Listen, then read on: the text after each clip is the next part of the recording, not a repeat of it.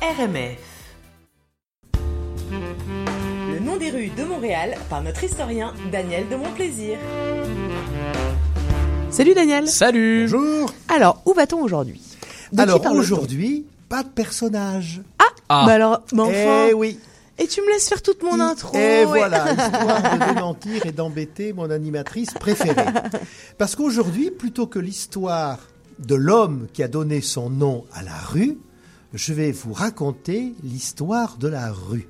Pourquoi Ah. Parce que cette rue dont je vais vous parler, elle doit son nom à Paul Chomdet de Maisonneuve. Mais Paul Chomdet de Maisonneuve, je, déjà, je lui ai déjà consacré oui. une chronique à propos de l'avenue de Maisonneuve. Exactement. Là, il y a une deuxième raison, c'est c'est que cette rue par elle-même, eh ben, c'est l'histoire de Montréal.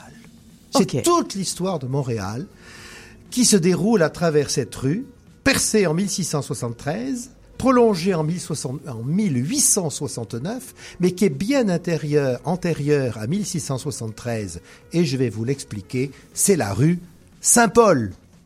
Ah, ah. Ok, allons-y. Alors la rue Saint-Paul, oui, c'est l'histoire de Montréal. Pourquoi?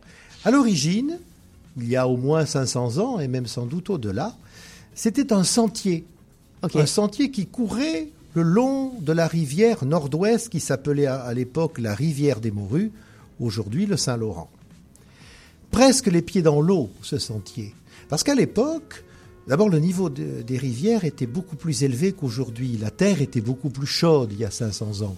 Maintenant, elle est en train de se refroidir, mais il y a longtemps, elle était beaucoup plus chaude. Et donc, le niveau de la mer et des rivières était beaucoup plus élevé. De sorte que le Saint-Laurent, ici, remontait beaucoup plus haut, jusqu'à la rue Saint-Paul, qui donc était un sentier le long de l'eau. Et puis, euh, ce sentier, c'était aussi, comme tout le temps à l'époque, une voie de circulation le long des rivières.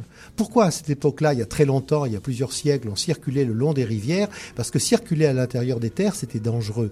C'était dangereux pour deux raisons. À cause des bois qui cachaient les, détrousseurs, et puis également parce qu'on se perdait, on n'avait pas de boussole à l'époque. Donc les rivières servaient d'axe de circulation, et les Indiens, notamment les Amérindiens, faisaient des sentiers, qui n'étaient pas tous des sentiers de la guerre, heureusement, le long, euh, le long des rivières. Voilà. Alors, c'était donc un sentier, euh, avant la rue Saint-Paul. La rue Saint-Paul, elle a pris la place d'un sentier iroquois qui longeait euh, euh, le Saint-Laurent. On va sauter quelques siècles d'un coup, parce que le, sentier a duré très longtemps, et on arrive au 18 mai 1642. Ce jour-là, c'est la fondation officielle de Montréal par Paul de Maisonneuve, dont, dont j'ai déjà parlé, qui fait aussitôt construire un fort et une enceinte fortifiée à Pointe-à-Calière, qui ne s'appelle pas encore ainsi, mais j'aurai peut-être l'occasion, si vous le permettez, de vous parler de la Pointe-à-Calière. Pour y abriter à peu près, on est en 1642, hein, donc à peu près une cinquantaine de colons, et l'on projette d'édifier autour une ville nouvelle qu'on appellera Ville-Marie. Alors peu à peu, les colons, ben, ils osent un peu sortir du fort, ils s'enhardissent, ils se répandent en dehors de l'enceinte pour cultiver la terre et puis construire d'autres établissements. Et le long de ce sentier, qui déjà est devenu un chemin, on construit énormément de bâtiments. Merci, oui, j'ai du mal à tourner ma feuille. Merci. En 1645, Jeanne Mance, dont j'ai également déjà parlé, fait construire le premier hôpital le long du chemin. En 1650, Maisonneuve, qui est toujours là, se fait construire une maison, une belle maison, hein, la maison du gouverneur, à l'ouest de l'Hôtel-Dieu, qui deviendra ensuite le premier séminaire des Sulpiciens. Vous allez voir pourquoi c'est important, les Sulpiciens. En 1658, Marguerite Bourgeois établit sa première école, la première école jamais créée au Canada. Tout cela, Tout donc, le, toi. tout cela le long de ce sentier qui devient chemin euh, jusqu'en euh, à peu près 1700, où là, un peu avant, un peu avant, en 1700, c'est déjà une grande artère. Je suis allé un peu vite en 1673, donc 30 ans avant. François Dollier de Casson. Alors celui-là, il est complètement oublié dans l'histoire de Montréal.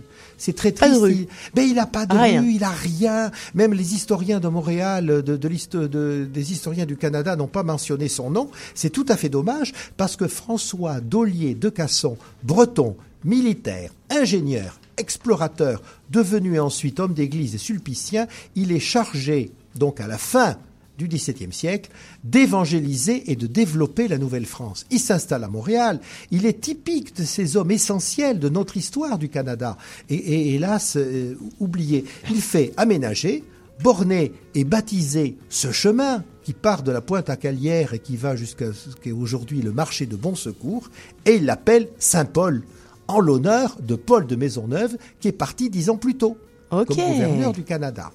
Il le fait, ce chemin, il le fait pavé, il le fait régulariser sur une largeur constante, tenez-vous bien, de 24 pieds, ce qui fait un peu plus de 7 mètres de large, ce qui est énorme à l'époque. Les- Surtout pour faire passer en un gros- cheval. En gros, il est en train d'aménager les Champs-Élysées de Montréal. On lotit les terrains avec obligation de construire pour chaque propriétaire, le long donc de la devenue rue Saint-Paul, une maison en pierre.